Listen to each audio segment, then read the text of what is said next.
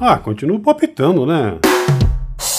Ah, dá um chute. Oi, eu tô aqui hoje meio. meio hoje assim, mas sabe, né? É que o negócio do Lázaro Barbosa me deixou muito afetado. Só veja só, o rapaz estava lá caçando passarinho no meio do mato, aí acabaram prendendo ele, aí disse que mataram ele. Não entendi muito bem. Sabe o que é, seu José? Eu vou explicar para o senhor. É que o rapaz era um assassino. Aí as polícias precisaram prender o rapaz e por conta disso tiveram que matar ele.